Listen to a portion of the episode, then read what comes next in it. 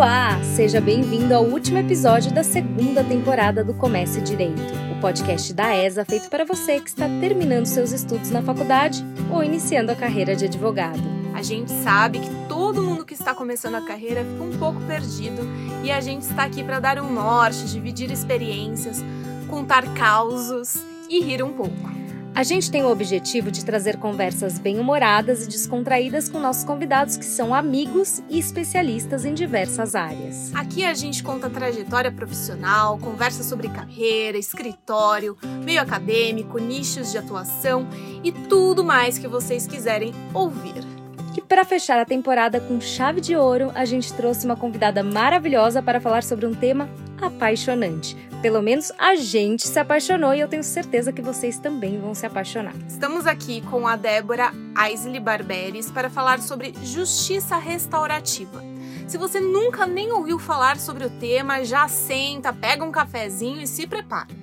A Dé é advogada, facilitadora e articuladora do projeto Rede Justiça Restaurativa, mestre em Direito Político e Econômico pela Universidade Presbiteriana Mackenzie com o tema de Justiça Restaurativa e tem um podcast, o Papo Deb, sobre Justiça Restaurativa.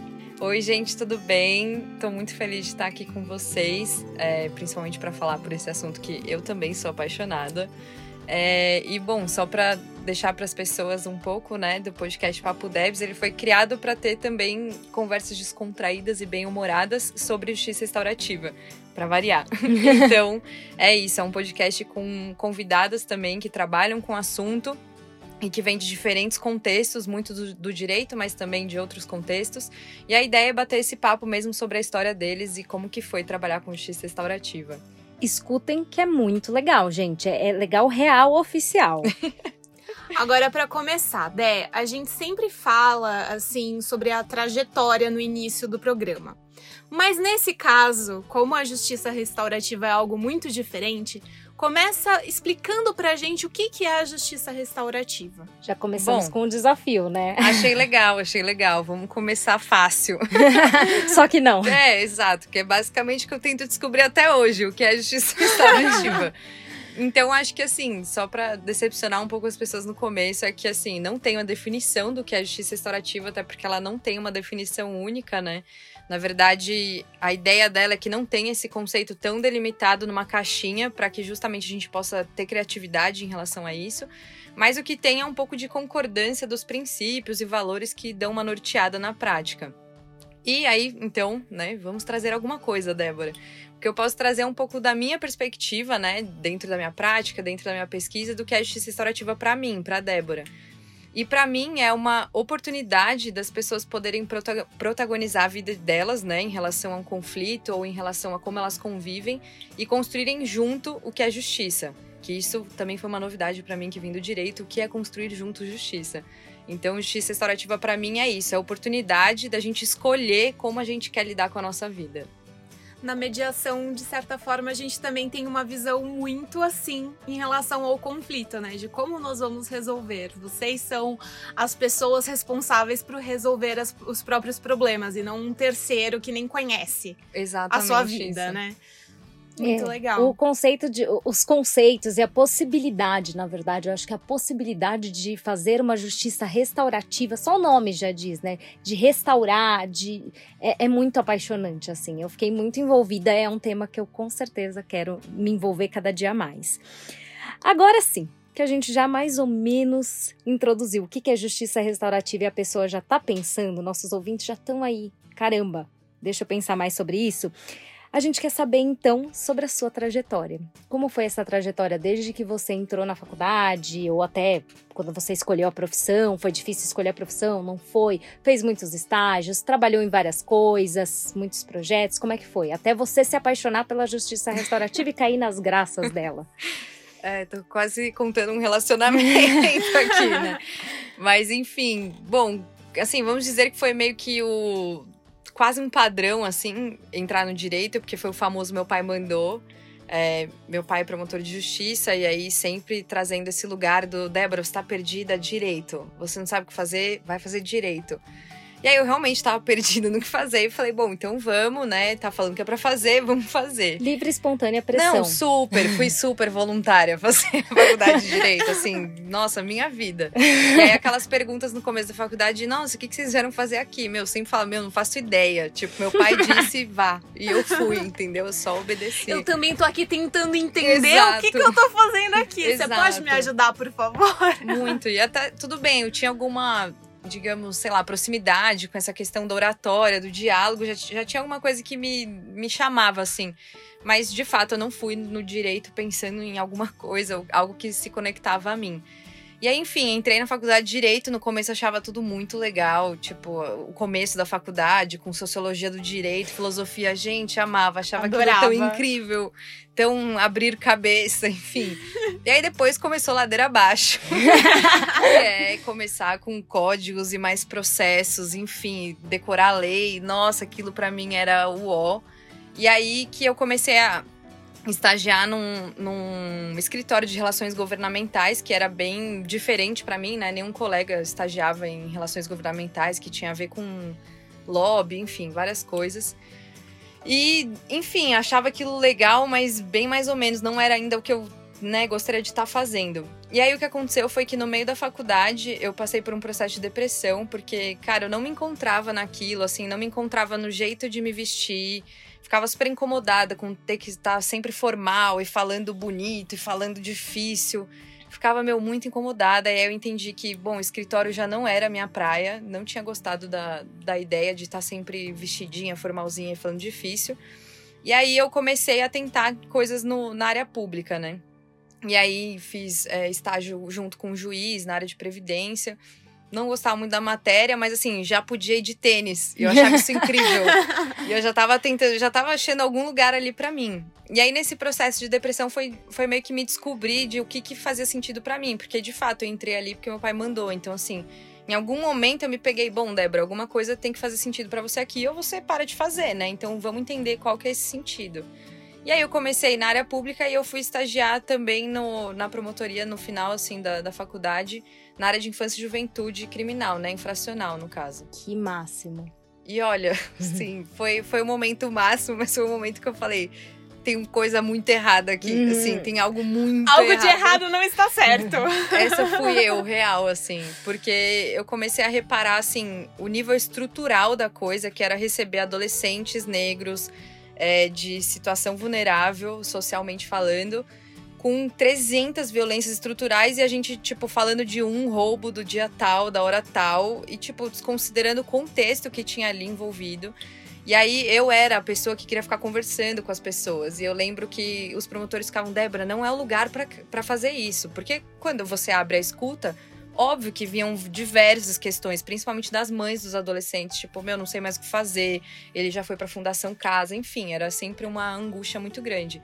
E aí eu falei, tá, então não é aqui que eu quero estar. Tá. Se eu não posso conversar com as pessoas. Imagino. Se eu não posso escutar a história das pessoas, tipo, tá muito errado. Então foi, tipo, foi esse estágio que eu falei tá, achei legal a ideia de direito, né, em si, mas assim, não quero trabalhar nesse lugar, tipo, nessa posição de que eu não posso ouvir, não posso saber da história do outro. Dessa cê... forma, não, é, né? Mas não. você soube e ouviu algumas histórias. Super. Porque... é, é, super o que eu faria, imagina que eu ia conseguir ficar quieta no Nunca, fiquei ouvindo, eu ouvi histórias Deve pra uma caramba. baita experiência até para ver, uma experiência no sentido mais sociológico mesmo, de sentir, de perceber Sim. como é aquele ambiente. Por isso que eu acho incrível, assim. Sim. Isso te, assim, você entra num, num, trabalho desse, você sai outra pessoa. Meu, muito. Eu lembro que tinha uma cena para mim que ficava muito marcada, que era tipo o banco, né, que sentavam os adolescentes para o TIV informal, que é aquela primeira escuta do promotor, e eu ficava atrás do computador. E aí, cara, ficar ouvindo, eu tinha tipo 22 anos, ficar ouvindo garotos de 17 anos tipo, com realidades completamente diferentes da minha, sabe? E tendo completamente desfechos diferentes na vida, porque aí pra Fundação Casa meio que acabou a, a possibilidade, né, de viver algo. E aí eu ficava, meu, não, não é possível, sabe? Que tem uma ponte entre esse sofá e esse computador, e que a gente não fale, que eu não fale com essa pessoa e ela não fale comigo e a gente não pense em algo, sabe? Então ia me dando muita angústia e sair do estágio falando: socorro, tá muito errado esse negócio aqui. E aí, muito curioso, porque depois eu fui participar de um projeto justamente nesse fórum, só que com justiça restaurativa. Eu tava muito mais feliz. Imagino. Sim, e aí, mas o que me conectou no final foi eu gostar, me descobri uma pessoa que ama ouvir história. Tipo, na rua, no metrô, eu sempre atraso pros compromissos, porque eu paro com alguém. Tipo, fazer amizade na farmácia, sou eu, a pessoa que faz amizade em qualquer lugar. Então, isso me fascinou muito na hora que eu conheci a justiça restaurativa. Mas eu cheguei pela justiça restaurativa pelo direito criminal. Porque era a única matéria que eu gostava, porque era a única que tinha alguma questão sociológica envolvida, trazia alguma questão de problematização social, que as outras eram muito mais tipo processual frio, né? Socorro. E aí eu fui indo mais pro direito criminal e aí eu fiz um curso que era do, do IBC Crim, que é um laboratório de ciências criminais, que tinha, tipo, várias coisas muito legais, vários assuntos, e uma delas era justiça restaurativa. X, nunca tinha ouvido na vida. Mas eu lembro que quando eu sentei lá para fazer a prova, tinha uma menina, a Leoliane, que ela é de Salvador, que fazia direito também, sentou lá, a gente esperando para fazer entrevista. E eu tava desolada, pensando, meu, eu tô me formando, eu não sei o que eu vou fazer com essa faculdade, porque eu não vou trabalhar desse lugar aí, não vou ser advogada, tipo, socorro, cinco anos sofridos pra guardar na gaveta. E aí ela perguntou: você já ouviu falar sobre justiça restaurativa? E eu falei, não, não faço ideia, mas gostei do nome, achei, achei interessante. E ela falou: ah, tem uma ONG, que é o Centro de Direitos Humanos e Educação Popular do Campo Limpo, eles trabalham com isso, já fiz uma pesquisa da minha faculdade lá vai conhecer. Eis que trabalha há quatro anos no Centro de Direitos Humanos e Educação Popular do Campo Limpo. Até hoje. Então foi aí que eu comecei e aí nunca mais larguei. Que incrível. Adoro. Maravilhoso. É nessas horas que a gente descobre uma certa vocação para uma assistência social, Sim. psicologia, essas coisas assim. Mas a gente fez direito, então a gente tem que fazer alguma coisa dentro do direito é, nessas áreas. Eu me identifico um pouco com, com essa visão que você teve, assim. Eu ia ficar muito frustrada de estar no seu lugar e não poder falar com as pessoas, porque a minha vida se resume a falar com pessoas. Eu falo com pessoas o dia inteiro praticamente. Imagina eu não podendo falar com as pessoas, eu ia ficar louca. É, a minha angústia era não poder ouvir as histórias. Eu falei, gente, mas tem muito mais nessas histórias do que um, um processo. Então, eu, eu, gosto de sentar e, e, ouvir, olhar nos olhos e falar: o que, que você tá precisando? Me fala. Né, do que se aquela relação fria processual, Sim. gente, que coisa frustrante. Eu, eu para quem não ouviu o primeiro episódio do, do Comércio Direito, eu uh, estudei para concurso muito tempo, eu queria ser juíza, né? E quando eu comecei a trabalhar com mediação, é que eu percebi, eu falei, gente, acho que eu tô no caminho errado. Aliás, Peraí. quem não ouviu o primeiro episódio e não nos conhece direito, vá lá nos conhecer direito, que lá a gente conta um pouquinho da nossa trajetória. Eu e a Dá, a gente explica quem somos, então não perde. O primeiro episódio da primeira temporada. É. Não, não e uma coisa muito legal que eu pensei, assim, depois que eu me formei e comecei com justiça restaurativa, é que eu pensei, cara, qual que é, sei lá, quando você pensa num médico, tipo, com o que, que ele trabalha, né? Com o corpo humano, enfim, com anatomia, com todas essas questões. E aí, tipo, o que, que ele estuda durante a faculdade inteira? O corpo, né? Tipo, dividido em vários segmentos, mas ele estuda o corpo, que é o que ele vai trabalhar. Aí eu pensei, cara, o que, que o direito trabalha, assim, um profissional do direito? tipo, não é lei, entendeu? Não. O que a gente trabalha são relações, são conflitos, são diálogos, é comunicação. Meu, me diz uma faculdade que falou sobre alguma dessas quatro coisas em algum semestre. Eu nunca ouvi falar sobre relações, como, tipo, sobre conflitos, cara. Eu nunca ouvi teoria do conflito. Eu nunca ouvi por que, que conflito existe, o que, que a gente faz com isso. Não, nunca. E aí, simplesmente, eu me formo e aí eu tenho que saber lidar com o conflito dos outros só com um caderno de leis, sabe? Eu me senti muito sem ferramentas de. Meu, não é, eu não trabalho com leis, né? Tipo, isso é um meu instrumental. Mas o que. A minha matéria-prima de trabalho são relações humanas.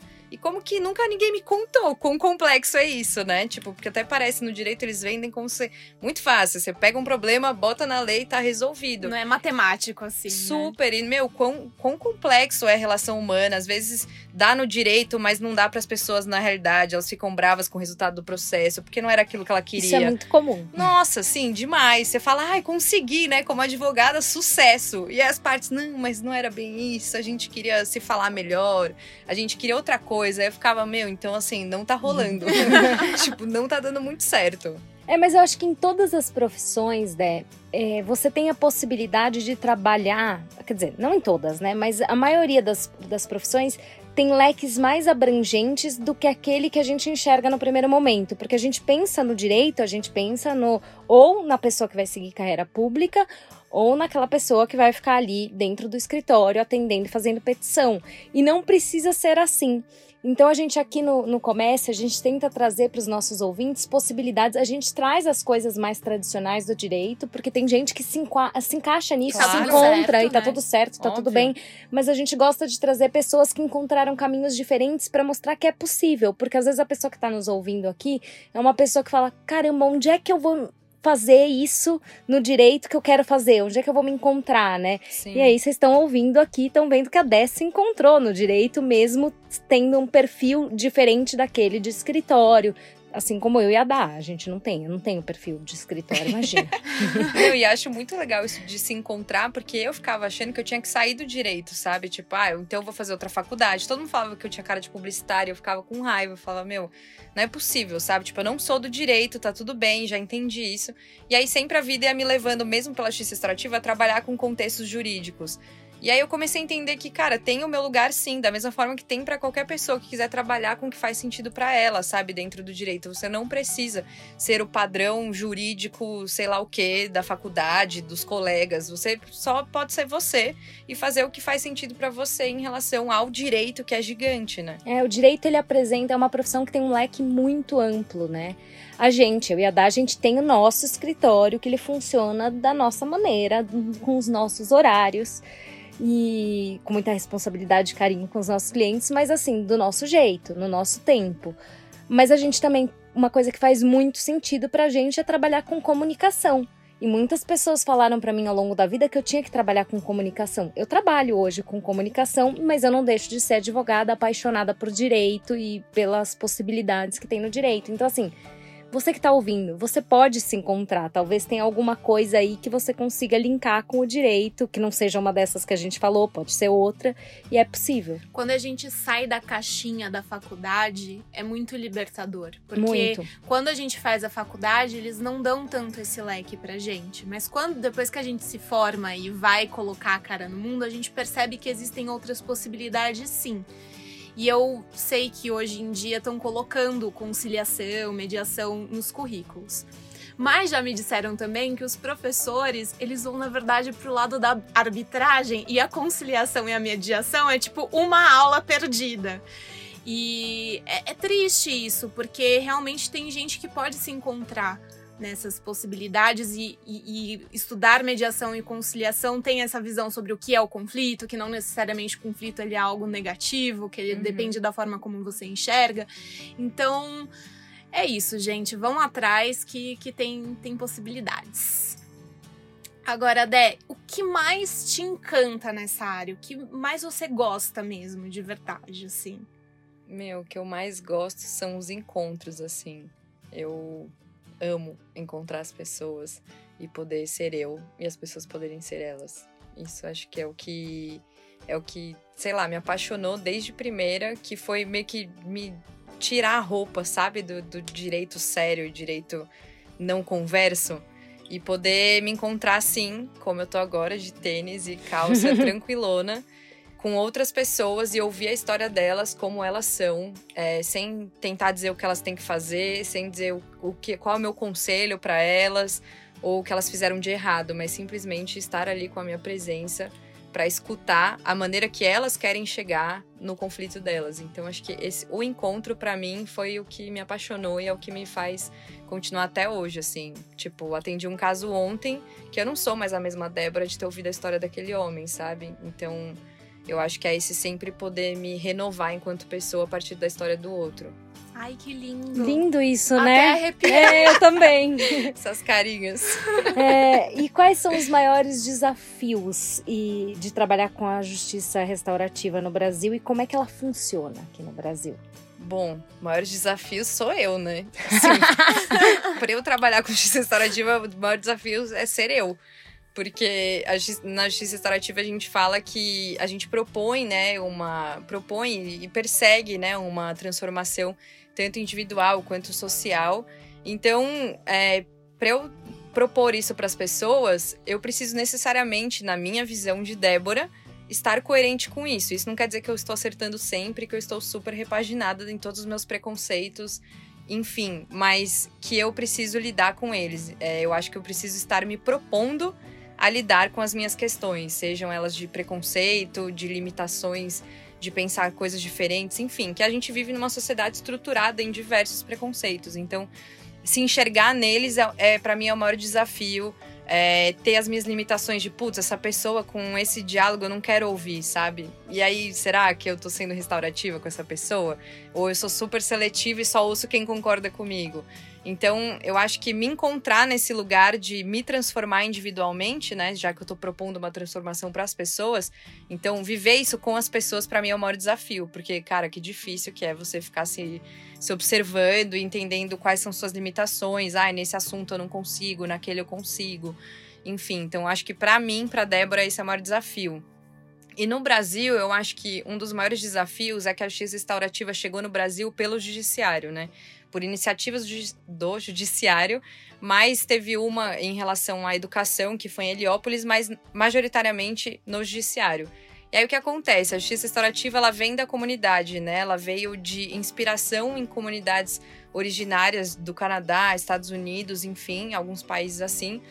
E a ideia é devolver autonomia para a comunidade poder resolver sua própria vida, né?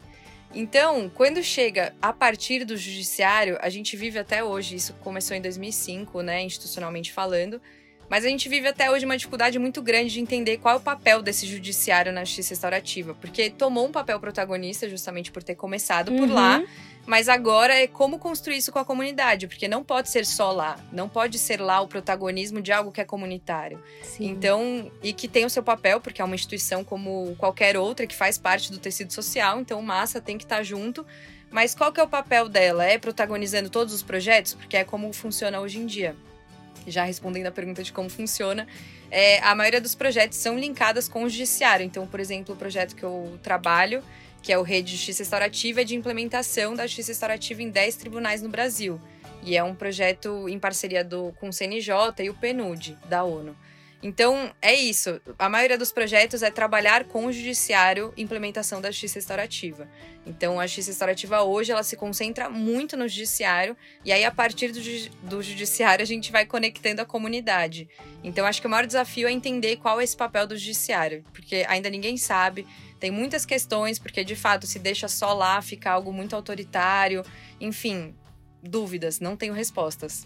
Você tem só questionamentos e reflexões. Super. Ótimo. Eu aprendi na justiça restaurativa com a Carla Boim que é o lugar do não saber. Isso me libertou tanto, cara. Que é, tá tudo bem você não saber, você não tem que saber tudo, não, viu? Aí, quando eu ainda né, fazia algumas intervenções no Mackenzie com um grupo de estudos, eu ficava tão feliz de poder responder para os alunos, tipo, não sei a resposta. Nossa, mas você não sabe, cara? Não. Não. Olha só. Não tem uma resposta. Isso é libertador. Então, assim, não tenho resposta de qual é esse papel do judiciário nesse momento, mas eu sei que é um grande desafio que a gente vive tanto no projeto quanto na vida que eu conheço a justiça restaurativa. Isso é um, é um grande desafio. Você conseguiria dar um exemplo de um caso em que foi aplicada justiça restaurativa, sem obviamente citar nomes ou coisas assim, só para as pessoas entenderem é, o que, que acontece quando a, se aplica a justiça restaurativa? Sim. É, eu adoro que essa pergunta sempre vem. é tipo, nossa, Débora, é muito legal o que você tá falando, mas tá, na prática, como é que faz isso aí, né? Porque é. parece muito lindo, mas, meu, como que funciona esse treco, né? É, é, que eu, eu sei mais ou menos, porque eu andei estudando sobre isso, mas eu sei que essa é uma, uma dúvida que vai surgir na cabeça de quem provavelmente está nos ouvindo, até porque a gente tem um público de pessoas que estão na faculdade ainda, tem Sim. alguns jovens advogados que acabaram de se formar. E se para nós que já estamos no direito há bastante tempo, a pergunta pode surgir, imagina para quem está há menos tempo, né? Super. Então. Não, faz todo sentido. É, é... Bom, então, como facilitadora, assim, os projetos no judiciário eles estão funcionando mais ou menos como? São juízes, né, que se engajam na causa, se sentem identificados e muitas vezes por não verem mais sentido no trabalho que estão fazendo, que começam a encabeçar esses projetos, né? Hoje em dia a gente já tem toda uma estrutura de grupo gestor de justiça restaurativa dentro do TJ São Paulo e outros tribunais, enfim.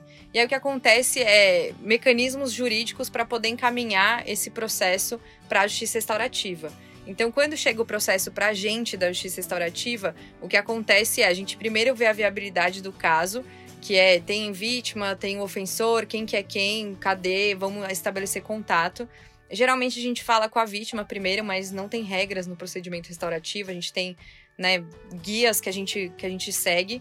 Mas a ideia é falar com a vítima primeiro, chamar ela para esse procedimento, perguntar se ela tem intenção de conversar sobre o que aconteceu, entender melhores formas ou formas que façam mais sentido para elas de lidar com aquela questão.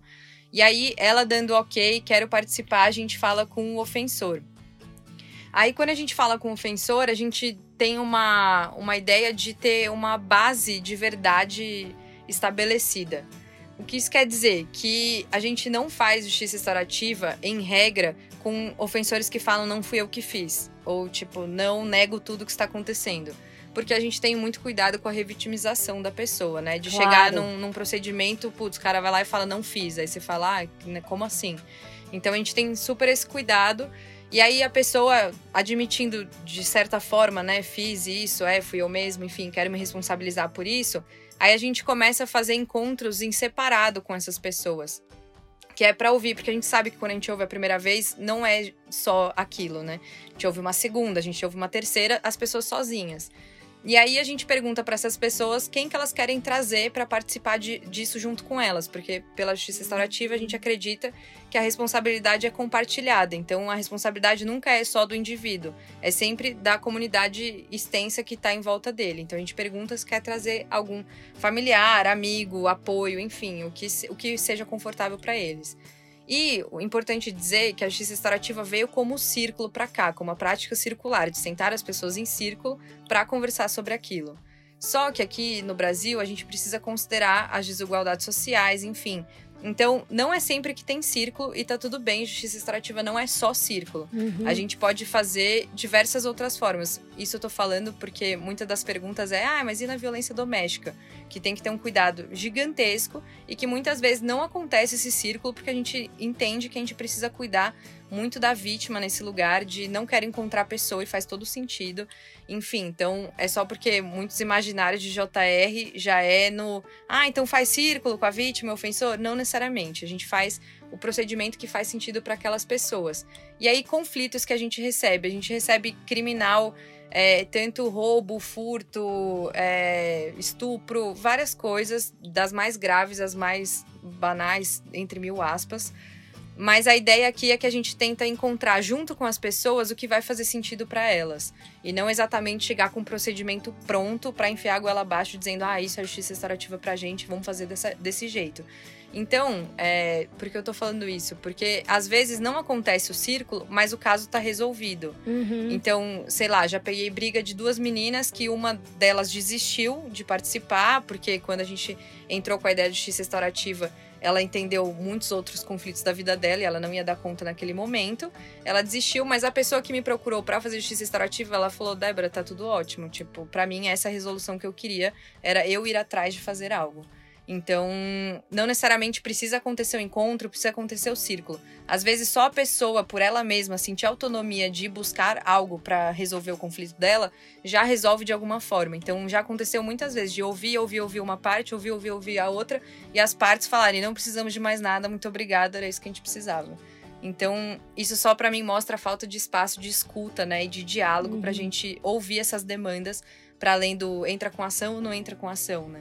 Então, não sei se ficou claro. Super claro. claro. E ouvintes, de nada, tá? Por esse episódio. só, só, só, isso, de nada. É, porque eu sei que vocês estão muito gratos aí. É, tem algum caso, assim, que você fala, poxa, isso me marcou de um jeito, ou tem casos todos os dias que te marcam de maneiras especiais, assim? Meu, acho que é exatamente isso, porque eu, o que eu amo também na justiça restaurativa, meu, falando tipo boba apaixonada, né? Ai, tamo tudo. é que a gente tem a possibilidade de se surpreender muito. Então, assim, casos que eu, tipo, nossa, nada a ver, não vai dar nada. Ou, tipo, ai, mais um caso corriqueiro, você chegar lá, tipo, meu, que história é essa? Como que essa família foi impactada por isso? Às vezes, tipo, coisa de furto, que você falaria, nossa, um furto besta, é só devolver o negócio. Você, tipo, meu, olha como essa família foi impactada, olha como o pai tá, olha como a mãe também tá, e olha como eles estão se engajando nessa recuperação do filho. Enfim, eu acho que são é, casos que sempre me impactam porque são sempre histórias de pessoas reais. Então, assim, para mim, isso sempre vai me impactar. Não tem como eu ouvir uma história de alguém e falar, meu, isso não foi especial, sabe? Uhum. Porque é, é, um lugar de vulnerabilidade que dificilmente a gente se coloca. E eu também, né? Não me coloco vulnerável por aí. Então, quando eu tô nesse lugar de escuta, que eu me coloco vulnerável e a pessoa também. Meu, incrível, humanidade acontecendo. Então, muito especial para mim mesmo. Que legal. E é incrível perceber o quanto esse lugar da escuta, do ouvir, da escutativa, do você se preocupar em realmente entender aquela pessoa tem é, é quase um poder de cura, gente. É, é juro, é uma coisa maravilhosa. Você às vezes não tem esperança de que alguma coisa possa acontecer e, e algo acontece e você fala, gente, essa pessoa só precisava de uma atenção. Uhum. É, é lindo, é lindo. Eu, eu acho maravilhoso. A gente não, não trabalha, eu ia dar com justiça restaurativa, mas a gente, quando a gente às vezes consegue resolver alguma coisa através de uma mediação, é, é muito, assim, mediando dentro do nosso escritório mesmo é muito gratificante mesmo você solucionar o problema e ver que as pessoas saíram bem e resolvidas dali, né? Isso é muito bacana. E Débora, eu queria saber uma coisa: tem meta? Alguma meta de, de êxito em relação a essas reuniões da, da justiça restaurativa? Porque na mediação e na conciliação tem alguns números e tem várias que se orgulham de ter números X, e quando você vai ver é, quase enfiam goela abaixo um acordo para conseguir atingir números diante do CNJ. Como que está essa situação atualmente em relação à justiça restaurativa? Então, é, eu acho que isso pode até se conectar um pouco do que a gente falou sobre o desafio da justiça restaurativa no Brasil, porque é pensar como que a gente implementa uma prática como a justiça restaurativa que é tão do, do momento presente com aquelas pessoas, tão específica de cada caso, dentro de uma instituição que trabalha com metas, que no caso é o judiciário. Então, desafio, né? Porque na minha percepção é, precisa cuidar muito nesse lugar de como avaliar projetos de justiça restaurativa, que eu acho muito importante você realmente trazer dados para dizer, olha, funcionou, o projeto foi bom, lá lá lá, mas como que a gente faz isso? Porque de fato, assim, se a gente for pautar a justiça restaurativa por número de acordo, eu nem sei porque a gente está fazendo isso. Então eu acho que. É, e aí é isso, né? Muito, muitas vezes não chega no acordo, mas ouvir aquelas pessoas falando, meu, eu tô melhor com isso, tipo, era isso que eu precisava, para mim tá ótimo. Então eu acho que é, é justamente a ideia da justiça restaurativa é que a gente possa construir junto. Vai dar mais trabalho? Vai dar mais trabalho. Uhum. Vai ser mais complexo, vai ter divergência, vai ter muita coisa. Só que se a gente se propõe a construir junto, não tem como a gente chegar com nada pronto de que tem que ter acordo, ou se não tiver acordo, foi negativo, tá horrível, não tá funcionando. Porque se a gente for com métrica simplesmente objetiva em algo que é completamente subjetivo, é, não encaixa. Seria muito simplista, né? Para uma coisa que não é simples. Exatamente, exatamente isso. E qual que você acha que é o perfil de uma pessoa para trabalhar com justiça restaurativa? Meu, muito curioso, porque eu acho que eu nunca pensei que perfil é esse. Que pessoa louca é essa? É... Cara, não sei se tem exatamente esse nome de perfil, sabe? Mas eu acho que, não sei, seriam pessoas que que estão um pouco incomodadas com o que tem, um pouco incomodadas com a resposta que enxergaram é, para os conflitos, é, sei lá, dispostas a fazer alguma mudança, a encarar o desafio do diálogo, que gostem de ouvir história. Enfim, Paciência. tô dando. Exatamente, tô dando zero perfil, né? Mas assim, características, Não, é jogando. É um perfil? É um perfil. Isso. Então acho que é acho isso. Acho que é essa pergunta mesmo, é nesse caminho. Até, assim, pelo por tudo que você me falou e pelo que a gente ouviu de você, acho que tem que ser uma pessoa também aberta a reconhecer os seus próprios preconceitos e a se despir dos seus próprios preconceitos, porque não adianta a gente falar que a gente não tem, porque a gente vive numa sociedade com muitos problemas e a gente tem preconceitos, sim. E se você não estiver aberto a isso, acho que você não consegue encarar a justiça restaurativa, né? Nossa, eu amei agora, porque eu terminei minha fala e falei, nossa, eu precisava muito falar que a pessoa precisa estar disposta para se olhar, sabe? Exatamente isso que você falou. Assim, eu acho que se você não tiver uma identificação mínima com essa transformação que a justiça restaurativa se propõe, é, você vai estar tá só aplicando uma técnica, você vai estar tá só buscando acordo e aí vai deixar de ser a proposta de transformação que ela é. Então acho que realmente se engajar na justiça restaurativa, você precisa estar minimamente aberto. E não quer dizer que depois de um mês você não tem mais preconceitos, olha só que incrível, transformado pela JR. Mentira, é só entrei num caminho que não tem fim tipo, estarei aqui me reconstruindo até morrer. E eu até tenho um pouco de medo de chegar nesse fim. Eu até falei no, no podcast lá do, do Papo Debs, falando que, meu, assim, chegar no fim para mim não é legal, assim, de ah, agora estou totalmente desconstruída e cabeça aberta, porque acabou vida para mim. para mim, a vida é um eterno se reconstruir. Então só entrei no caminho e sei lá quando chega no final. Espero que Mas não. acho que não tem fim, né? Porque eu acho que a vida é dinâmica, a sociedade é dinâmica, a cultura é dinâmica, ela vai mudando. Sim. Então, conforme a gente vai resolvendo os preconceitos que a gente tem aqui, vão surgir novas coisas no futuro que a gente fala: nossa, eu tenho esse preconceito há 10 anos atrás, eu não poderia imaginar que isso seria uma questão. Então. Acho que a vida é muito dinâmica para que isso tenha um fim. Não, Não, vai total. ter. E às vezes o caminho é realmente mais interessante do que o fim em si, né? Às vezes o meio é o que vale mais. Total, a Então, gente até fala na justiça restaurativa justamente por não ficar nesse, nessa noia do acordo, é falar que o que mais importa é o processo. Então, meu, você fazer uma escuta bem feita, né? Tipo, com presença, vale muito mais do que ter um papel de acordo no final.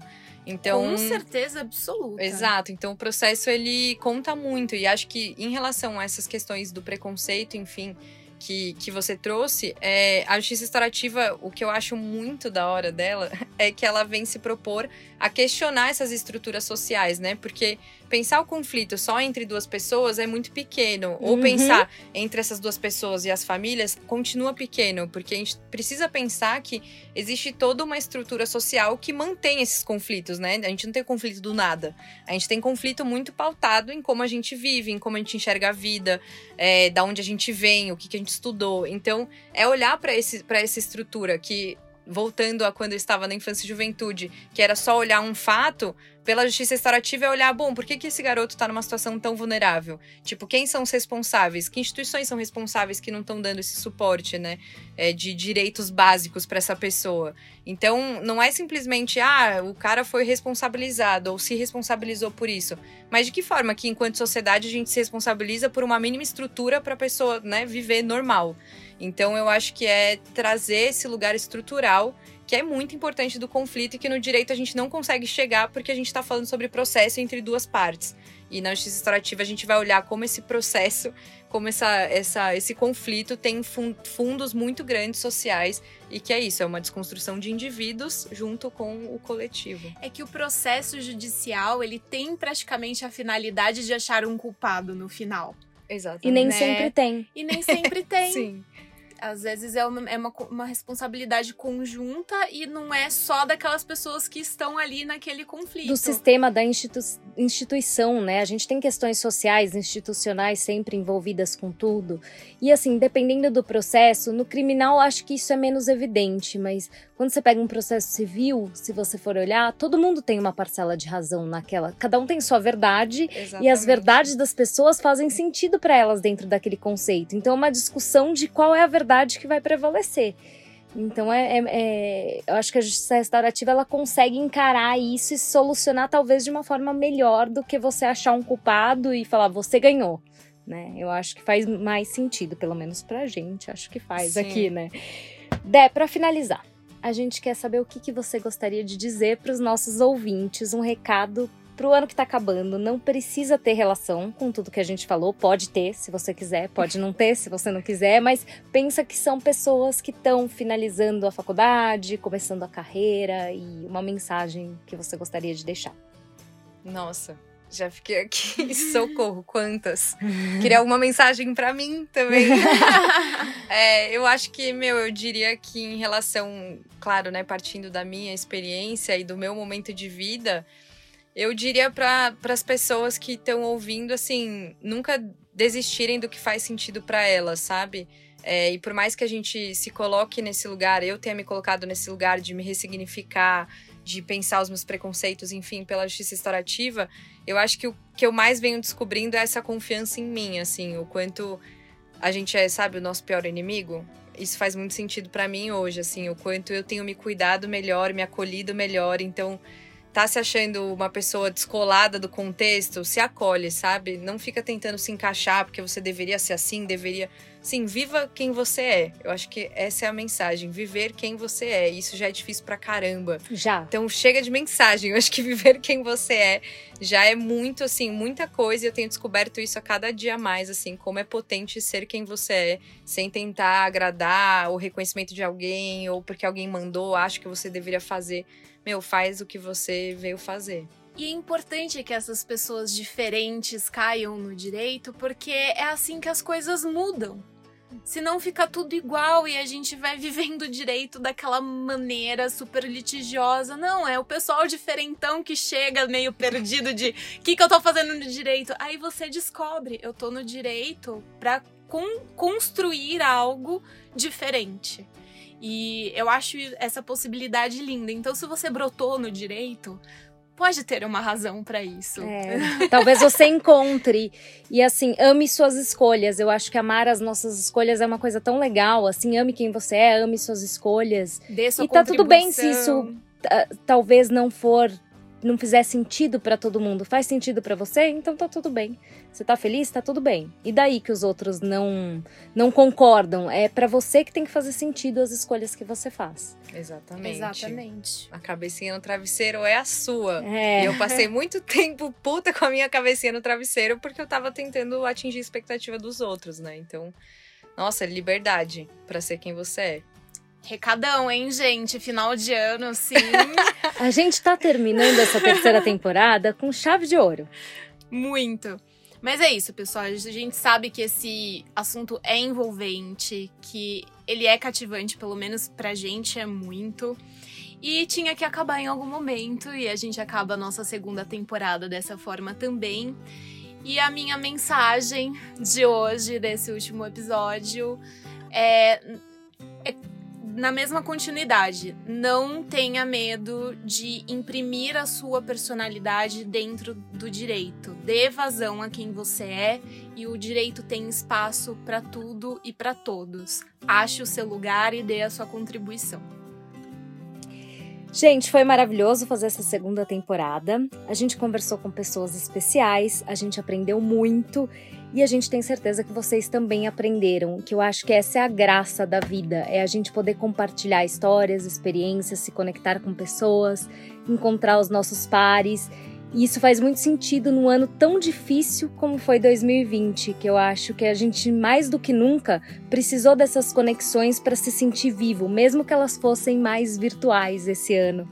É, a gente precisou saber que tem alguém ali, mesmo que do outro lado da tela, do outro lado da linha, é, que se importa com a gente e que faz sentido dentro da nossa experiência, desse nosso percurso aqui na Terra.